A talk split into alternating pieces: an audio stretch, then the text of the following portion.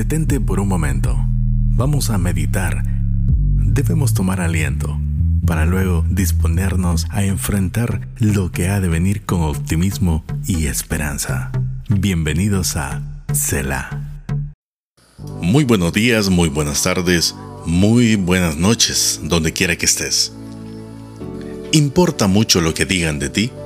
A todos nos gusta obtener la atención de las personas y recibir de vez en cuando halagos o palabras que nos hagan sentir bien, porque la felicidad también es un subproducto de la autoestima.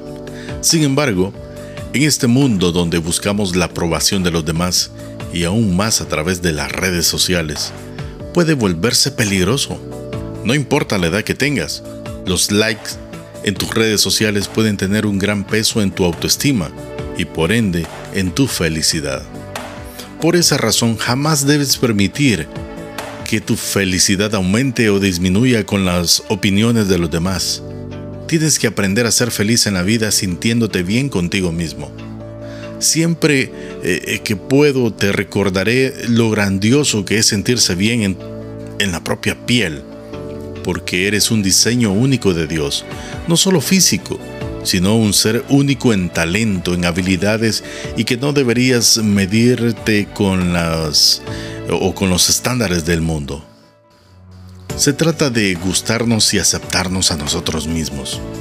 La verdadera felicidad no puede encontrarse en la cabeza de alguien más.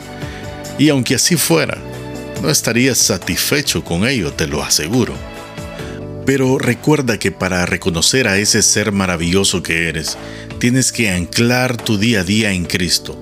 Al hacer esto, la felicidad fluirá en tu relación con el Señor, porque Él es tu proveedor y sustentador en todo lo que tú te puedas imaginar.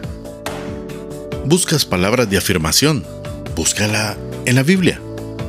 ¿Piensas que las personas no hacen lo suficiente para hacerte feliz?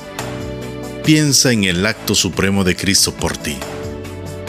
Basta de buscar en otros lo que Dios puede darte a manos llenas. Ponte a prueba hoy y encuentra tu felicidad en la fuente inagotable de su amor. Y cierro con este texto. Me deleito mucho en el Señor, me regocijo en mi Dios, porque me vistió con ropas de salvación y me cubrió con el manto de la justicia.